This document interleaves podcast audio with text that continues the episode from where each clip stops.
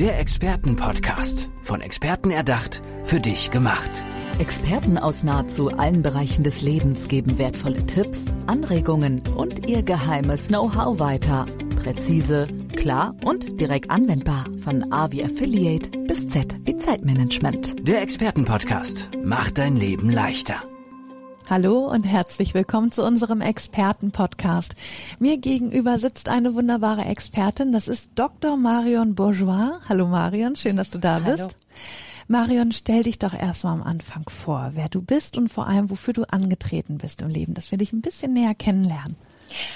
Mein Name ist Marion Bourgeois, du hast mich schon erwähnt. Ich bin Führungskräfteentwicklungscoach.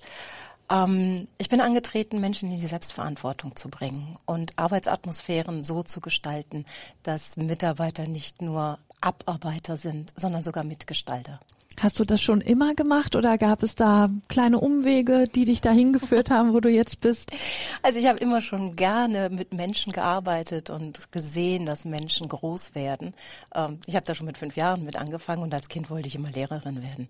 Ich bin dann Physikerin geworden, habe in Frankreich promoviert, habe einen unglaublich langen Titel meiner Doktorarbeit zusammengefasst. Da ist das so wie große Laser machen große Löcher und kleine Laser machen kleine Löcher. Das, Das, hat das halt dreieinhalb, ich dann. das hat dann halt ungefähr dreieinhalb Jahre gedauert, bis ich das so zusammengefasst habe, dass es auch für Physiker verständlich ist.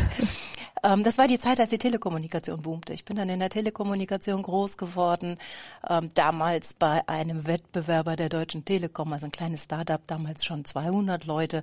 Innerhalb von drei Jahren waren wir dann 3000. Das war eine unglaublich spannende Zeit, weil das so sehr dynamisch war. Ja. Ich bin dann zur T-Mobile gewechselt, zur Telekom und habe äh, viele Branchen äh, und unterschiedliche Funktionen äh, inne gehabt, also Marketing, IT, Strategie, äh, Qualitätsmanagement. Bin dann irgendwann wieder in der Weiterbildung gelandet, ähm, aufgrund des unerwarteten Todes meines Mannes auch, ähm, der mich wirklich nochmal so komplett zurückgesetzt hat Ja. und mir klar wurde, was wirklich wichtig ist. Und das ist, komme in deine eigene Kraft.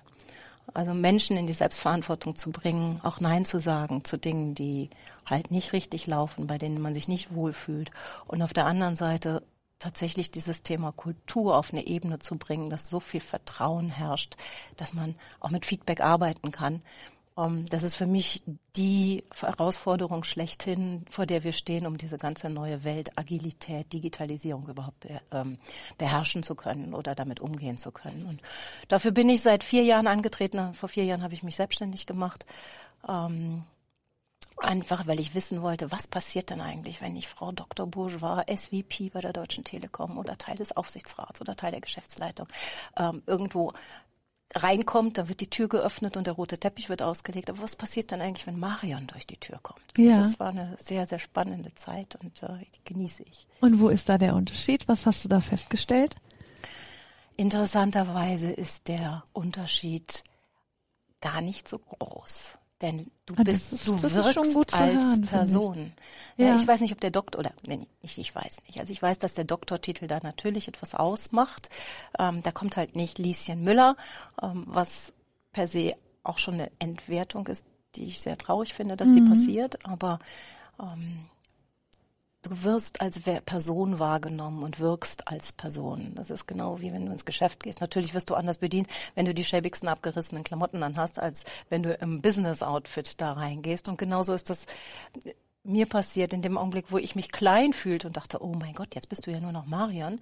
Ja, da war ich ja nur noch klein, nur klein Marion. Aber in dem Augenblick, wo ich sagte, hey, ich kann diesem Unternehmen helfen, ähm, ihr braucht mich, dann wurde das auch genauso gesehen.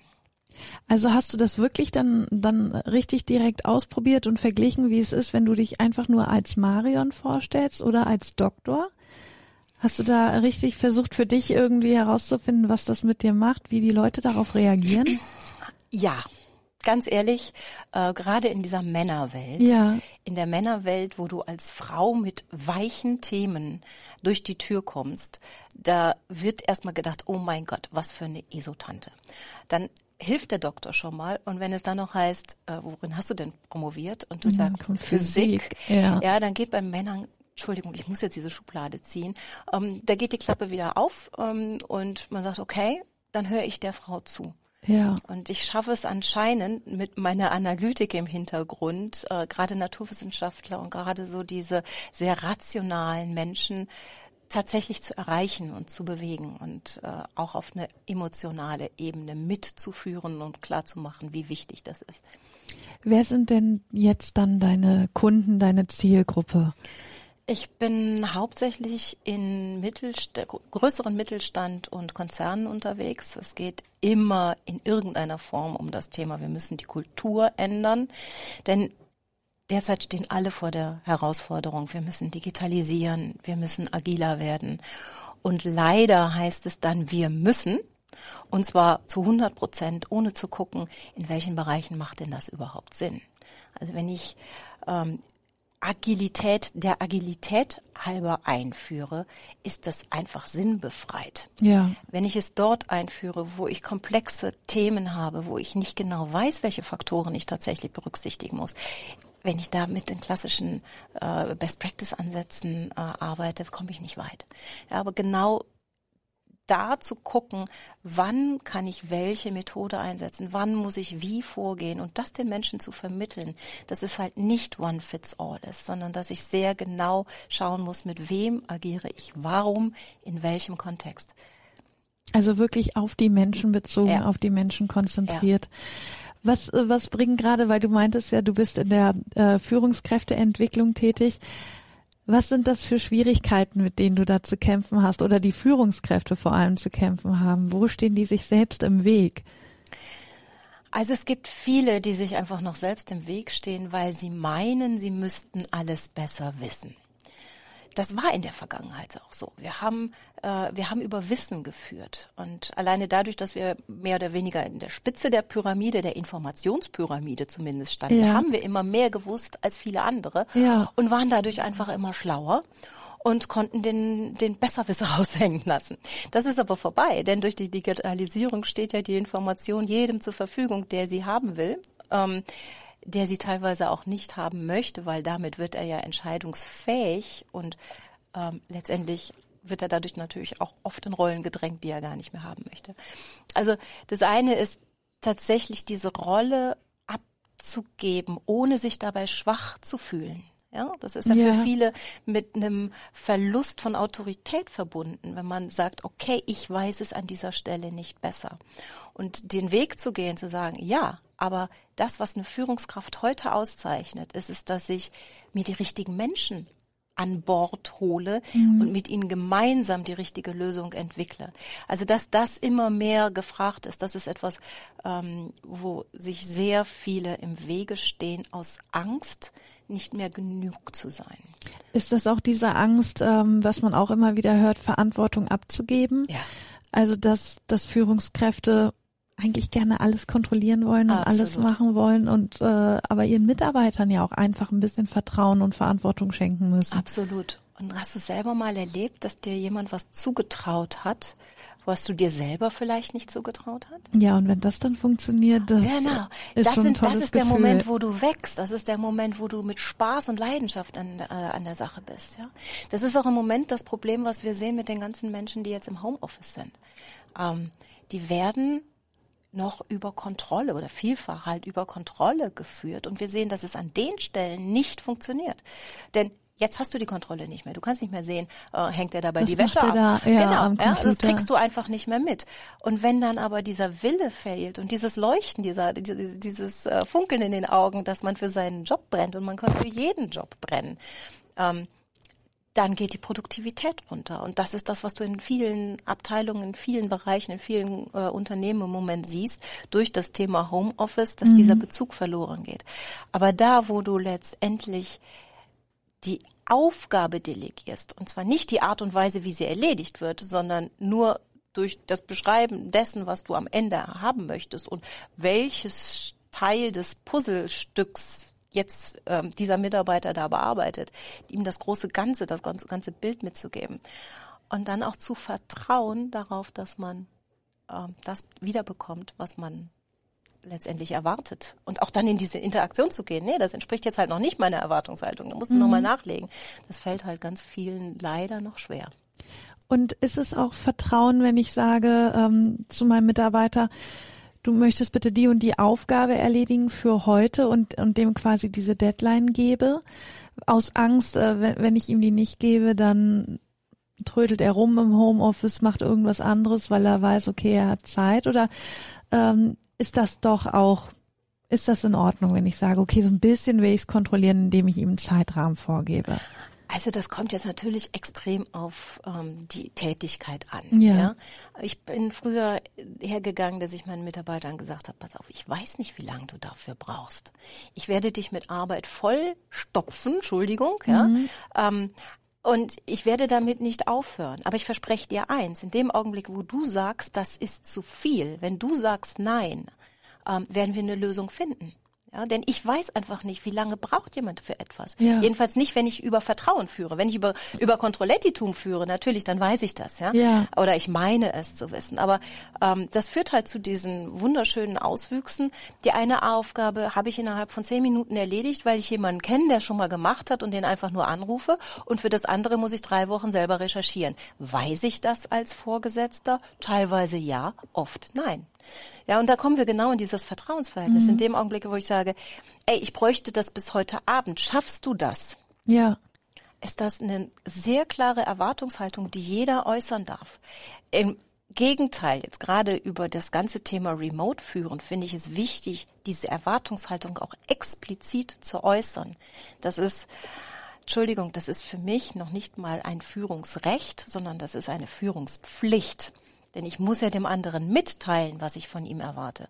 Ansonsten kriege ich es nicht am nächsten, äh, am gleichen Tag, vielleicht nicht am, am äh, auch nicht am nächsten und bin total entsetzt und enttäuscht. Dabei hat der Mitarbeiter einfach nicht verstanden, dass es für mich dringend und wichtig ist. also Ja. Kommunikation nach wie vor Ja, das A und O auf jeden Fall. Ja, und das ist jetzt gerade über dieses Thema Entfernung und Distanz, wo man sich nicht mal eben am Kaffeetisch oder in der Kaffeeküche be äh, begegnet und sagt, ey, wie weit bist du denn? Und kriege ich das noch heute? Oder ich sehe, dass der Mitarbeiter komplett angespannt ist und ich sage, oh mein Gott, der arbeitet die ganze Zeit, aber meine Sache ist so wichtig. Ich muss da ihm, glaube ich, nochmal die Priorität äh, mitteilen. Das findet ja alles in diesem virtuellen Raum nicht statt. Ja, und dafür muss ich explizit werden, sonst schaffe ich, ähm, kreiere ich Konflikte, die gar nicht nötig wären.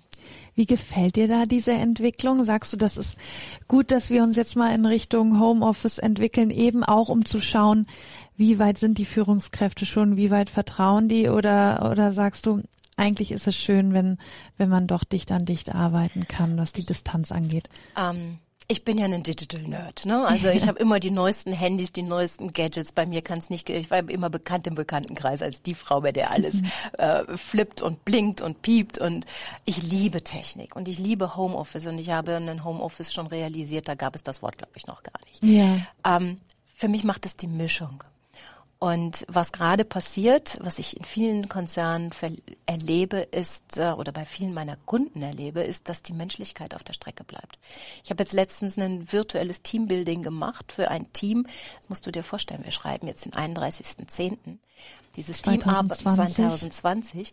Dieses Team arbeitet seit März miteinander in zwölf Ländern an einem Thema und es war das erste Mal, dass die miteinander kommuniziert haben. Die sollen aber voneinander partizipieren. Ja. Die sollen mit, also die machen zum Großteil das Gleiche und sprechen sich nicht ab. Und der, der Teamleiter hat gesagt, so, er hat die Und da ganze Zeit musstest du drauf, dann erst kommen ja, und den, er hat die ganze Zeit gewartet, er wollte ein Team-Event machen und das war ein guter Ansatz. Er hat gesagt, ey, ich möchte es unbedingt machen, wir brauchen das, aber ich möchte es halt real haben, ich möchte es in der Präsenzform haben. Und dann kam sie irgendwann zu mir und sagte, Mensch, Mann, ich kann jetzt nicht mehr warten, kriegen wir das nicht auch virtuell hin? Und wir haben am Ende des ersten Tages tatsächlich von neun von zwölf das Feedback, das laute Feedback, und es gibt ja immer Introvertierte, die sich nicht äußern, Ja. bekommen, hey, das war so gut, wir fühlen uns wie eine große Familie, there is this sense of belonging, also es war international, Ja. also diese, diese, dieses Gefühl, wir gehören zusammen. Und ich weiß jetzt, und ich habe das Gefühl, ich kenne jetzt meine Mitarbeiter, das geht auch virtuell. Wenn du dir die Zeit nimmst für Menschliches. Und was wir tun ist, dass wenn wir jetzt diesen Bildschirm einfach nur vor, der, äh, vor unseren Augen haben, dass wir uns auf dieses Zweidimensionale und auf die Sachlichkeit beziehen. Wir sehen ja auch relativ viel we äh, oder weniger. Ja? Aber wenn du dir so kleine Tipps angewöhnst, also äh, ich sammle ja jetzt auch so von meinen ganzen Kunden, was läuft wie. Also es gibt zum Beispiel äh, eine schöne Sache, hat mir sehr gut gefallen. Äh, Ja, die Zeit, bis der letzte, ja. die Zeit, bis der letzte Meeting ist, wird nur für Privates genutzt. Ja, das Ja. es kommen immer mal Leute zu spät. Ja, dann hat man halt sieben Minuten gehabt, in denen man sich einfach mal unterhalten hat. Wie geht's denn dir heute? Genau, man muss die Zeit ja eh überbrücken. Genau. Oder sich tatsächlich virtuell auf eine Kaffeepause treffen oder Das virtuell auch auf schon Frühstück gelesen. treffen. Also das ist wirklich gut, das, das hilft. Also das ist sinnvoll, das zu machen. Unbedingt, unbedingt. Ähm, auch gerade, ich meine, wir sind, wir gehen jetzt alle anders mit der Situation um. Und man denkt, man hätte eine Haltung und man denkt, man wüsste, wie der andere tickt. Ja. Ist aber nicht so. Die einen haben Angst vor äh, ihrer Existenz, also, also um ihre Existenz, Existenzverlust und ob es die Firma morgen noch gibt. Die anderen haben Angst um ihre Gesundheit. Ähm, aber an welcher Stelle du das, du da gerade bist, das kannst du nicht mitkriegen, wenn du die Leute nicht mehr, nicht fragst. Und das hilft auch, wenn ich mich da nicht nur mit Freunden austausche, sondern dann auch wirklich mit meinen Kollegen, zum Beispiel bei dieser virtuellen Kaffeepause. Absolut, absolut. Und auch ganz wichtig, nicht nur mit deinen Kollegen. Ähm, da finde ich es auch extrem Führung gefragt. Also auch die Führungskraft, die sich im Eins zu eins mit jedem mal kurz schließt. Und das muss nicht lang sein.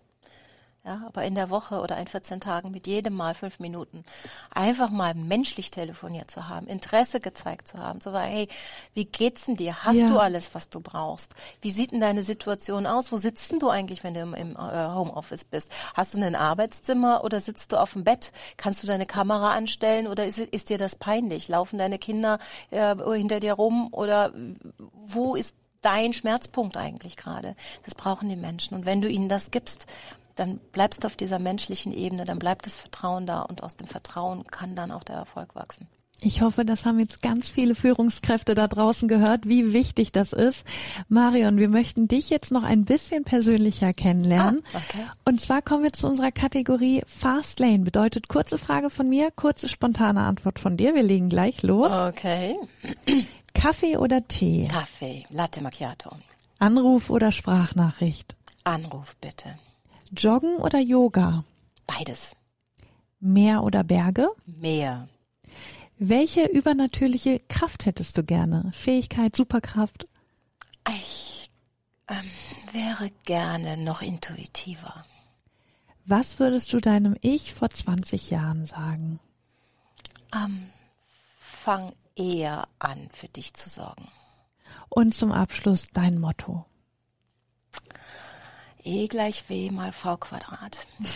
Erfolg ist, wenn Bereitschaft oder wenn Gelegenheit auf Bereitschaft trifft. Sagt unsere Expertin und Physikerin Dr. Marion Bourgeois. Marion, vielen, vielen Dank, dass du bei uns warst hier im Sehr Expertenpodcast. gerne. Tschüss. Tschüss. Der Expertenpodcast. Von Experten erdacht, für dich gemacht. Wertvolle Tipps, Anregungen und ihr geheimes Know-how. Präzise, klar und direkt anwendbar. Der Expertenpodcast macht dein Leben leichter.